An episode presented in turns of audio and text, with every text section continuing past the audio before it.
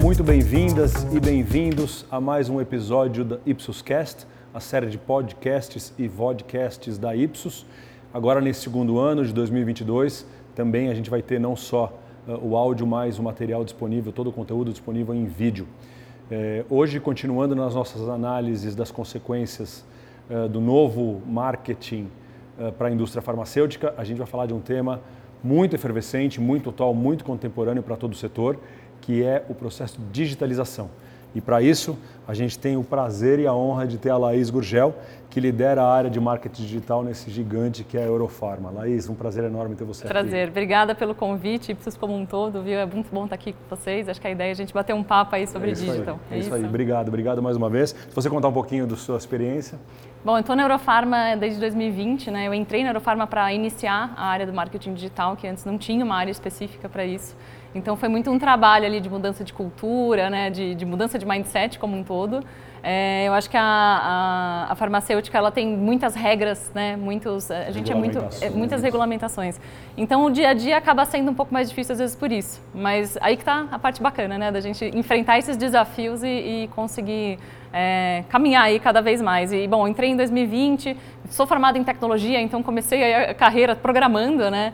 No fim, depois tive aí um histórico longo é, em agência de publicidade, então que foi onde eu entrei muito mais na área digital. É, mas eu acho que a experiência, inclusive em tecnologia, me ajuda muito até hoje, né? Então eu acho que é um mix de tudo isso e agora cada vez mais no foco digital mesmo na indústria. Não era em. Eu trabalhei, cheguei a ficar um. um eu, eu, eu trabalhava numa empresa que era uma agência focada muito em CRM, mas eu ficava trabalhando diretamente na Sanofi.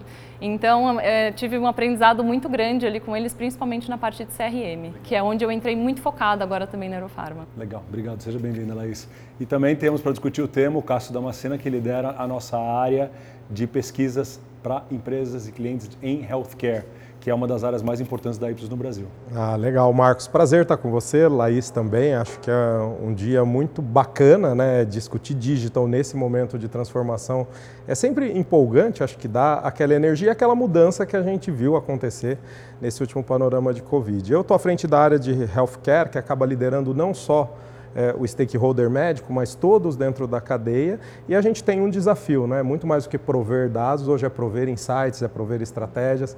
E a gente tem esse olhar, né? Assim, eu estou aqui com a Laís, depois a gente conversou com o marketing, mas é conseguir enxergar não só do ponto de vista ideológico, às vezes, de um insight, mas o como ele vai ser executado. E aí passa por todas as áreas. Mas é um prazer estar com todos aqui e vamos à conversa. Obrigado, Cássio. Seja bem-vindo. Eu acho que um jeito legal de começar é a gente viveu fases diferentes desde o início da pandemia, obviamente, né? A fase em que a gente não tinha nada bem estruturado, fomos obrigados no susto a estruturar algumas coisas, inclusive justamente o ano que você se juntou ao Aerofarm. Uh, e depois a, a, abertura, né, que foi gradual, mas com algumas idas e vindas, e este momento que a gente está, que eu acho que ele é, ainda é caracterizado por um hibridismo e talvez ainda uma indefinição. É, como vocês veem este momento que a gente está vivendo? Vivendo em termos de utilização de ferramentas digitais e se a gente já começa a ter aqui a, a, a primeira visão de normalização no horizonte de como deve ser a atuação mercadológica das empresas daqui para frente. Bacana. Em questão de ferramentas, né, eu acho que a minha entrada na Aerofarma foi muito isso. A gente estava buscando as ferramentas que iam se adequar no nosso dia a dia. É, foi pré-pandemia, mas foi quase pandemia, né? Então a parte boa é que a gente já tinha iniciado a nossa estruturação antes de entrar. Então a gente já tinha definido ferramenta de CRM, a gente já estava ali é, mais direcionado, né? Não foi algo 100% no meio da pandemia correndo. E com certeza isso deu é, um background para a gente bacana para conseguir trilhar ali um caminho é, não do zero, né? Então a gente já tinha ali uma base montada, a gente começou a desenvolver cada vez mais as nossas regras de relacionamento, né? Então utilizando ferramenta de automação de marketing principalmente, mas foram descobertas, né? Eu acho que nem a gente né, do lado Eurofarma já tinha tudo montado, né? Tudo estruturado, então foi algo que eu tive muito um trabalho, é, principalmente alinhado aos, aos times de marketing, porque para eles também não era algo comum, né? A gente estava falando muito mais, a Aerofarma é uma das maiores forças de vendas presenciais que a gente tem, né, na, na indústria aqui no Brasil. É, então a gente passar a falar no digital é algo novo, né? Algo novo para todo mundo. Então, definição de ferramenta a gente já tinha, começamos a trabalhar principalmente com automação de marketing e depois, posteriormente, a gente começou a ter outras ferramentas que fossem ajudar no dia a dia. Então, seja ferramenta com inteligência artificial, né? Para comunicação, principalmente às vezes com o médico. A gente fala às vezes de chatbot, a gente fala de WhatsApp, né? A gente está sempre pensando principalmente nesse on demand. A gente quer estar disponível é, na hora que o médico quer falar com a gente e não necessariamente na hora que a gente vai lá presencialmente na, na clínica, né? É, esse é um olhar bem interessante que ela está trazendo. Acho que eu que estou na ponta, né, de capturar um pouco dessa, dessa efervescência que traz o mercado e a gente sente conversando, seja com médico ou com o stakeholder, uma, uma mudança. Né? Acho que a gente começou a pandemia é, com um digital muito mais estático, né? pensando em indústria farmacêutica. Então a gente tinha os modelos de lives, todo mundo entrava, assistia, para o um modelo hoje que eu olho nas pesquisas, além de ser on demand, ele tem que ser personalizado, né? ele tem que ser customizado. E eu sempre fico com muita reflexão quando a gente conversa com o cliente e fala para ele, olha, tem que ser muito personalizado. E aí eu fico imaginando como isso bate na área de digital, que tem que, na verdade, assim, acho que a tentativa é reproduzir de forma digital uma interação humana, né? uma interação que existe uma emoção. E aí acho que o pessoal de digital fala, meu Deus, como será fazer isso? Porque no fundo é o que os canais pedem, é o que os stakeholders pedem, né? que o digital não seja tão é, estático. E às vezes as ferramentas estão ali, né? E eu fico imaginando, meu Deus, como que vocês veem, né? O pessoal de marketing deve, deve reproduzir esse pedido, né? Mas, ó, vamos tentar humanizar o máximo possível o nosso chatbot, a nossa ferramenta virtual, a nossa Isso ferramenta acontece, Laís, a preocupação das empresas de não perder o, o, contato pessoal, que sempre foi o que trouxe a empresa até onde está hoje. Né? Com certeza, né? A gente tem essa preocupação de, de tornar a relação próxima né? mesmo que seja através de, de ferramentas ou, ou, de alguma coisa mais, é, como a gente diz, mais computadorizada, né? mas sem perder a humanidade. Eu acho que é, o que o Cássio falou faz muito sentido da personalização, né? É, e, e, não necessariamente o humanizado, mas a, o relevante. Né? E quando a gente fala de personalizar, eu acho que é isso. Né? A gente quer entrar na Netflix ali, eu não quero ver é, desenho animado, eu não tenho filhos, então não vai carregar isso para mim, eu quero ver o que tem a ver comigo. Né? Então, e, e eu não preciso sentir que é humanizado, necessariamente. Eu quero ver o que seja relevante. E a gente tem um mundo, muita coisa acontecendo, é muita informação simultânea. A gente é, não quer perder tempo, né? A gente quer se tornar o mais produtivo possível no menor tempo possível. Então, eu vejo muito mais isso como é, trazer a relevância no tempo certo, no momento que o médico precisa de determinada informação. É, e, e, sempre que possível, se for, se for é, pessoal, né, humanizado, melhor. Mas se for objetiva e relevante, eu ainda considero melhor ainda. Ah, então, eu, eu acredito que esteja acontecendo por etapas, né? Mas o que eu ouço muito, né? Eu acho, a gente tem alguns sindicalizados na Ipsos e isso vem forte, né? Como que eu transformo esse coletivo é, e dou essa integração para todo mundo, né? Porque assim, pensa você fazer, vou pegar um exemplo de, de, de uma educação médica continuada, onde você coloca as pessoas como que eu tangibilizo essa participação, né? Assim, como que eu consigo fazer com que as pessoas e os profissionais tenham esse senso de pertencimento a participar daquele evento? Eu não sei em digital se vocês estão caminhando nesse sentido, como que vocês olham tudo isso, né? Eu pegar às vezes um evento que eu fazia coletivo e hoje tem uma necessidade de trazer para dentro, né? As pessoas se sentirem participando e não só no chat. Elas querem se sentirem ouvidas, que tenha um moderador, que às vezes ela consiga aparecer na câmera, ou seja, e formatos híbridos, como a gente tem é, transmissões, né, pessoais com online e assim por diante. Como, é, eu, eu, acho que teve um boom do, do, dos webinars, né, na época do... Porque era a única possibilidade, né? Eu acho que é muito que você trouxe, a gente está muito mais no híbrido, né? E, como, como, é o híbrido, né? A gente só, só, só, ligar a câmera de um já é híbrido, não é híbrido? Está participando, não está? É, e, e, às vezes tem gente que é engraçado, né? Até reuniões, às vezes a gente fala, olha, ou é, ou é online ou é presencial. Híbrido confunde, tem gente que também tem esse ponto. Então, eu acho que até o híbrido se tornou uma nova forma de fazer, né? É, normalmente, assim, o, que a gente tem feito lá, é, modelos digitais principalmente, né? A gente acaba focando principalmente pela abrangência, né? Mas pontualmente temos, temos, temos, já fizemos eventos que tinha parte presencial, parte digital. Eu acho que é muito de começar a entender o perfil, né? Acho que de novo a gente volta um pouquinho na personalização. Qual que é o perfil desse médico? Porque às vezes é alguém que gosta de estar presente, gosta de falar, gosta de aparecer, a gente pode trazer ele ali de repente no evento, bacana, né? Mas às vezes pela distância, poxa, eu, eu, deixaria restrito muito a um ambiente, sei lá, em São Paulo, ou tem um custo muito alto de deslocamento, de tempo, às vezes as pessoas não, não têm esse tempo todo, então às vezes mesmo em outros ambientes ambientes você consegue em outras cidades estar, estar presente. Então eu acho que o digital conseguiu trazer isso de verdade, né? fazer essa integração. É, você, pinta um cenário que é, há uma enorme sofisticação nas atividades, né? o uso de algoritmos, o uso de machine learning, de inteligência artificial. E, e o, o que a gente vê é que todas essas, essas ferramentas ou essas aplicações elas demandam uma coisa que é razoavelmente nova na indústria de maneira geral, que é ter muita informação sobre os stakeholders relevantes, no caso o médico. Então eu acho que essa, essa proximidade talvez seja uma mudança até anterior à aplicação, né, ao, ao uso do digital. Assim, como é que eu uso mais o médico? Né? E eu, eu, sei que o Cássio coordena um estudo muito interessante com os médicos, que chama Digital Doctor, e que sinaliza justamente isso, que é uma abertura enorme dos parte dos médicos de adoção de novas ferramentas, desde que elas sejam usadas na hora certa para o que eu preciso. Então tem uma complexidade de compreensão, no caso dos médicos que a gente está falando, mas não só, uh, muito grande. E, e, como as empresas lidam com isso, né? E o caso que atende. Com essa questão tantos... granular mesmo, né? E até temporal. Você vê que você vai ter, às vezes, um profissional médico que existe um determinado momento que ele está muito aderente a, a, uma solução digital e em determinado momento que ele não quer, que é o que a gente está vivendo agora, né? Você vê que explodiu os booms dos presenciais, esse desejo, e nós como os latinos ali, essa questão do estar juntos. Mas vocês, assim, quando se pensa em soluções, é, existe essa, essa granularidade que vocês olham, né? Como que na verdade acaba enxergando, né? Porque a gente de pesquisa a gente dá a solução. O médico quer on demand, personalizado, multicanal, a qualquer momento e plataforma sim. Não, e, e, a necessidade na plataforma e no momento. É a questão da omnicanalidade, né? É, e às vezes determinado tema daquele, naquele formato, né? Eu acho que isso, isso um, um preference center trabalha muito bem, né? Eu quero ser notificado desse tema no WhatsApp, mas eu não quero deste outro no meu e-mail. Eu não... Então, eu acho que é, quanto mais a gente possibilita com que ele passe essa informação para a gente, melhor eu atendo, né? Mas eu, eu acho que ninguém tem uma regra, né? Eu, eu, vejo pela gente, vamos voltar no exemplo do Netflix, né? É, todo mundo assiste Netflix em casa, mas não quer dizer que eu não gosto de ir no cinema. Né? Então, eu só vejo filme online de, de, casa, não vou no presencial. Não, eu posso ir também, mas às vezes não é sempre. E eu acho que o médico pode ser isso. Tem dia que você não quer falar no WhatsApp, tem dia que está tudo bem. Né?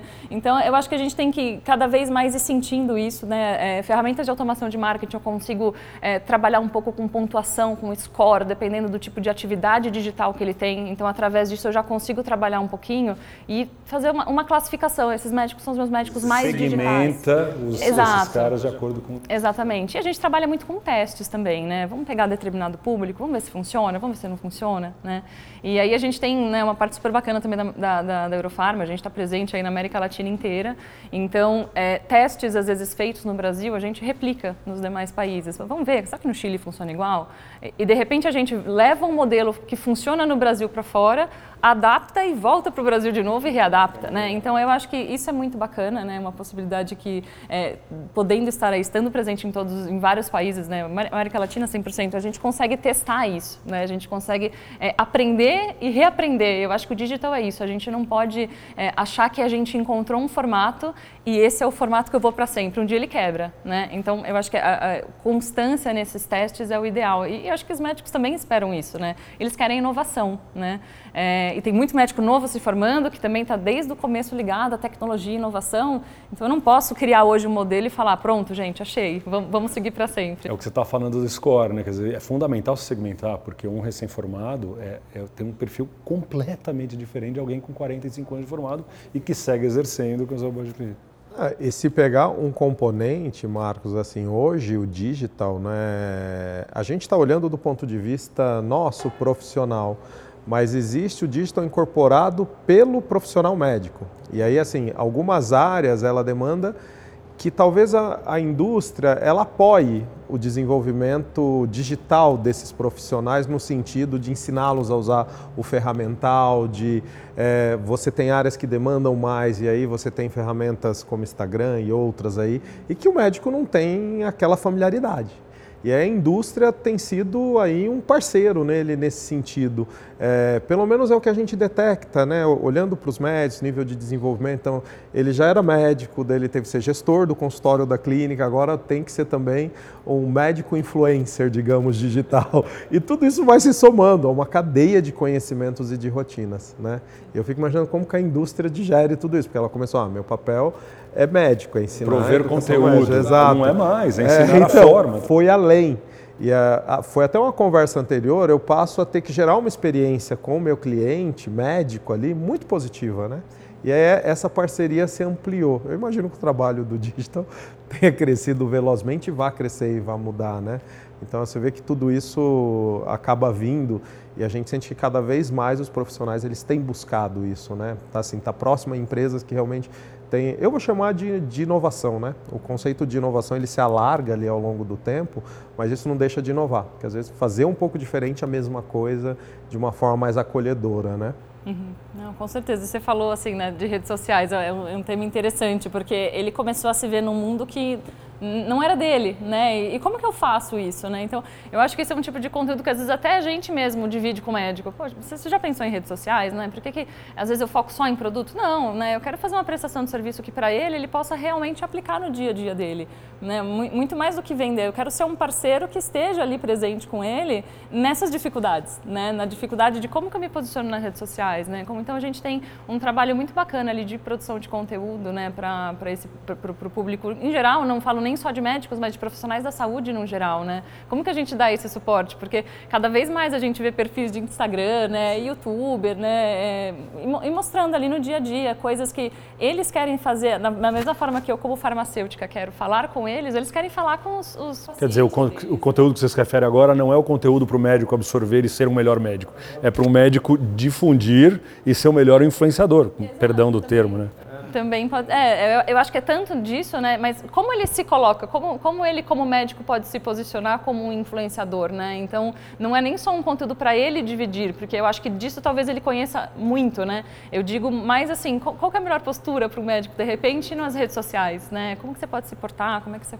Então, é, é um tema bastante interessante. É, nós aqui acho que, com, como consultoria e como pesquisa, a gente vê que o digital, ele empoderou, né? Então, hoje, assim, a gente tem setores, especialidades que o próprio profissional médico ele tem às vezes um assessor digital, né? Então se ele vai para um evento, ele tem um fotógrafo ali que vai acompanhar uma assessora, que vai fazer os melhores momentos, um making off e depois reproduzir tudo isso como educação, que ele realmente está se atualizando. Então acho que é um mundo diferente, né? Acho que a velocidade que o digital traz é, em dar visibilidade do quanto ele investe às vezes na profissão e nessa educação e até nos momentos que ele vive dentro do consultório dentro da, ou dentro da prática hospitalar ajuda bastante, né? E assim, uma, uma curiosidade, né, Laís, assim, a gente depara com lei geral de proteção de dados, né? E a gente está falando de dados, de informações, de fotos e de tudo. É, isso tem sido um olhar para digital muito forte, como, como tem gerenciado tudo isso, né? Porque o digital é aquele mundo aberto, né? Assim, é.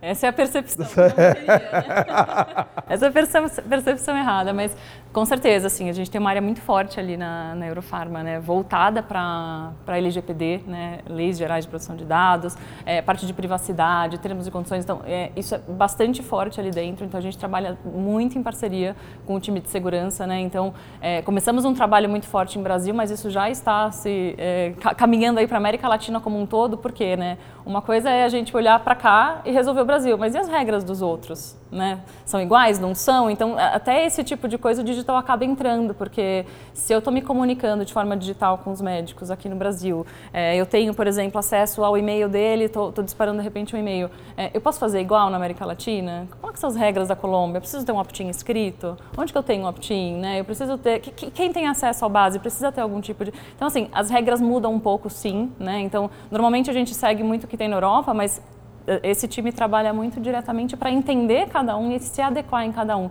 É essencial, é essencial que a gente tenha, porque a gente sabe que é, já começaram, né, é, tanto aí as multas para quem não está seguindo né, as regras, mas principalmente, que eu acho que é quando a gente fala de, de cibersegurança, é, se eu não tenho isso muito bem é, salvo comigo, organizado, ou um plano de contingência, alguma coisa, e se a gente é atacado? Né? É, é um risco, é um risco. Então, é, o time de segurança está sempre em parceria com a gente, não só pensando nas, nas leis de proteção, mas também, inclusive, na parte de segurança.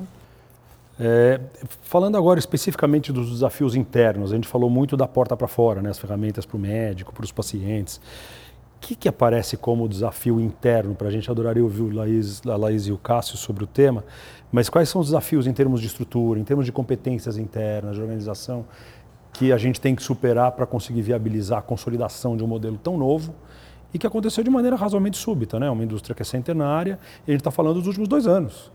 De, em termos de evolução. Então, é uma mudança súbita e que eu tenho certeza que exige ou uma outra reorganização ou novas competências internas. Pela experiência de vocês, o que, que é necessário a gente atacar? É, é uma é, a mudança como um todo, eu acho que sempre assusta um pouco, né? Então existe uma mudança de cultura muito forte, né, que a gente teve que, que passar. E uma coisa é quando a gente fala de de repente um congresso se tornar online, uma coisa é quando a gente fala de é, uma força de vendas de repente surgir um time digital, né? Porque eu acho que são graus que, que afetam diretamente ali ou não. Uma coisa porque não tinha como fazer, a outra é, poxa, e agora, é híbrido, não é híbrido? É, é, exclusivo digital, é exclusivo presencial, né? E a gente começou a trabalhar também com um time digital, né? Então, é, tem sido um projeto, assim, encantador de trabalhar. É um projeto que a gente está executando ele Neurofarma com um time 100% PCD. É, então, é, é, uma inovação que tem um cunho social também muito forte, né? Para a gente trazer uma relevância e, e cobrar por resultados também. Então, a gente tem é, é um projeto novo, a gente está em uma fase piloto ainda, mas a gente já está conseguindo ver os primeiros resultados e muito bacana, assim. Então, claro, é uma mudança de cultura, internamente é uma mudança de cultura. A gente está trabalhando, é, não é híbrido nesse momento, a gente está uma fase presencial, uma fase digital, né? São, são, são times separados, né?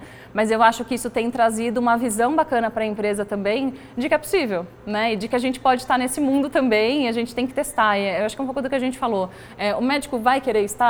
Talvez, às vezes sim, às vezes não. Ou tem médico que só prefere nesse formato, tem médico que prefere no outro. Então eu acho que a gente entendeu o perfil do profissional, né? E, e de novo, profissionais da saúde como um todo, não necessariamente só os médicos, né? Mas a gente precisa entender esse perfil, né? E, e a gente sente um pouco disso. Normalmente, os mais jovens se adequam muito mais fácil. Eles já cresceram num, né, num dia, ali, um dia a dia ali de, é, de, de, calls por telefone que você está vendo a pessoa, então por que não o representante também ser digital? E eu acho que é um pouco do que você falou, existe sim esse desafio, né? eu acho que tudo que, que a gente muda é, é, algum, algum tipo de, de processo, é, vai ter as pessoas que apoiam, ter as pessoas que ficam na dúvida se funciona. Eu acho que é um desafio muito grande para a gente é mostrar esse resultado é, dá visibilidade aos casos interessantes, acaba gerando um compromisso. É, eu acho que são cases. Acho que esse que a Laís trouxe é bem interessante, né? Mas eu acho que é um pouco ambíguo, né? Hoje, como tem sido é, porta para dentro, vamos chamar assim, né? Porque é, exige que uma multitarefa, digamos, uma multicapacidade de skills, ao mesmo tempo que eu materializo um bom trabalho presencial, eu materializo um bom trabalho virtual quando aquele é conjugado em uma pessoa. E aí a gente olha, assim, os dados nossos, vê que as avaliações são diferentes, né? E a gente sempre tenta dar um pouco desse, desse insight para o cliente, né? Que assim, eu preciso preparar se eu for trabalhar com esse profissional, porque é diferente é, o universo digital e como que ele alcança e como que ele interage do universo presencial. Às vezes está fundido numa única pessoa. E assim, eu sinto que foi de forma um pouco desestruturada e agora esse olhar começou a ser visto dentro, principalmente da indústria farmacêutica, nessa capacitação. Ou seja, com uma ação isolada, então ah, eu vou ter um time exclusivo. E aí eu sempre fico pensando, né? Uma coisa que a gente ouvia muito do canal médico é a coisa de você tentar diminuir os pontos de contato com a empresa, né? Ou você divide aquilo por marca ou por franquia, mas assim, eu tentar não ter tantos contatos com pessoas diferentes, realmente para gerar um relacionamento mais linear e mais constante. E eh, eu acho que são sempre desafios, né? Porque eu tenho que criar estratégia, formas diferentes, olhar skills, é, capacitar, né? Nem sempre o que ia muito bem presencial, ele vai ter a mesma performance digital. E aí eu acho que são momentos que as empresas estão amadurecendo, mas elas estão vivendo. Pelo menos a sensação que a gente tem olhando como consultoria é que realmente vocês estão vivendo tudo Quer dizer, isso. mais uma vez, a importância de estar escutando permanentemente o stakeholder. No caso, o médico aparece gritantemente, não tem como a gente fugir. Né? É, a gente, em outros, em outros tipos de indústrias, outros setores, é, fala-se muito em client centricity, né? todas as empresas se reorganizando para como é que a gente torna a escuta e a reação a essa escuta parte do nosso dia a dia.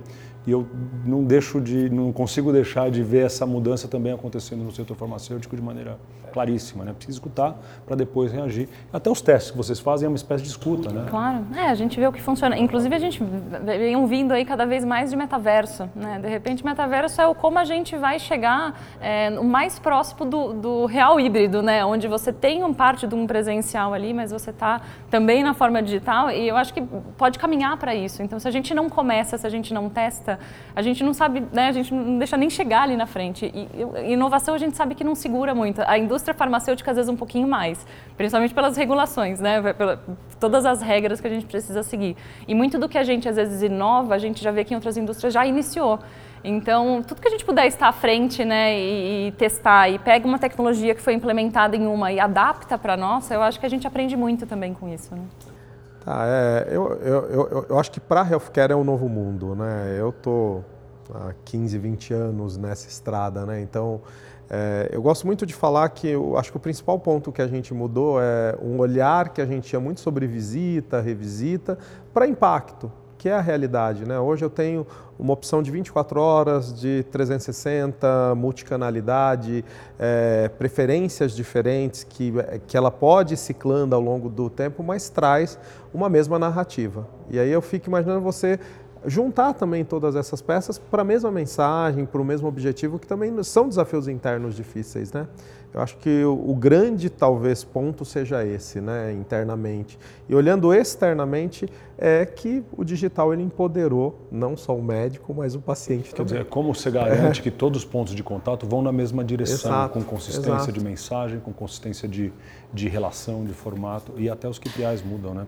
A gente está se encaminhando já para o final, mas eu não, não posso deixar de perguntar como vocês veem o papel da digitalização nessa nova matriz mercadológica para o setor? Quer dizer, quais, o que, que tem tendência? O que, que tem? Eu acho que você citou metaverso, certamente é uma enorme oportunidade, um potencial. E, sob certo aspecto, um risco, eu acho também, mas um enorme potencial. Quais são as outras coisas que a gente vê como grandes tendências da digitalização nesse relacionamento? Eu acho que dados principalmente, né? A gente tem que estar a fundo aí em informações de dados, senão a gente não, não consegue trabalhar, né? Então, quando a gente fala de segmentação, se a gente não tem dados, a gente não segmenta, né? Se a gente não tem dados, a gente não personaliza. Então, eu acho que cada vez mais olhando para dados, voltado aí para é, para predição, principalmente, né? Então, com o que a gente já tem de informação, como é que a gente pode prever ali o, melhor caminho, né? Então, voltado para predição, é, relevância, eu sempre fortaleço muito isso, porque eu acredito muito da gente sempre olhar, né, cada vez mais em, em ser relevante. A gente não quer que, que, que, qualquer médico perca tempo com qualquer conteúdo meu que ele olhe e fala, nossa, abri esse meio à toa. Não, tem que ser relevante. É, e eu diria inteligência artificial também, eu acho que isso é, é, vai facilitar muito mais nesse, nessa questão de ser prático, de ser direto, de ser relevante, é, de ser é, consistente. Né? Então, uma vez que você consegue ter informações e entender a forma que o médico quer se relacionar com você é, através da inteligência artificial, eu consigo também direcionar isso muito melhor. Né? Eu acho que essa, essa combinação aí direciona muito bem. Não, é, eu assim, acho que do meu ponto de vista, a principal tendência é essa democratização. Né? Hoje eu tenho um alcance muito grande com o digital. Né? Então eu consigo ir do famoso Iapoca ao Chuí, dentro do Brasil, com a mesma estratégia no mesmo momento. Mas isso lança no mercado um novo desafio. Né? A gente está falando de relacionamento, de gerar relevância, de gerar conteúdo. E há um tempo a gente já vem olhando que as métricas de satisfação, né, elas passam por experiência, elas vão partir para outras. Então, hoje aqui um exemplo, nós da Ipsos discutimos o engajamento emocional, que é algo que é um passo depois dele estar tá satisfeito, dele ter um bom NPS, ou seja, de funcionalmente ele acreditar em mim como empresa, ele passar a ser engajado emocionalmente. Eu acho que essas são as tendências, é você estabelecer relações hoje que o digital vai democratizar ela pensando em continentalidade e acesso, mas ele tem esse desafio de gerar muito mais do que uma satisfação e sim um engajamento emocional. Então acho que a gente deu um salto na indústria farmacêutica que no varejo ele já vinha, né? Mas na indústria para a gente foi super difícil, né? A gente tem muita regulação. Muito bom, muito profundo. Estouramos um pouquinho o tempo, mas Laís, muitíssimo obrigado pela sua presença. Cássio, sempre bom ter você aqui com a gente. Valeu. Eu sou Marcos Cagliari, CEO da Ipsos no Brasil. Até o próximo episódio. Valeu.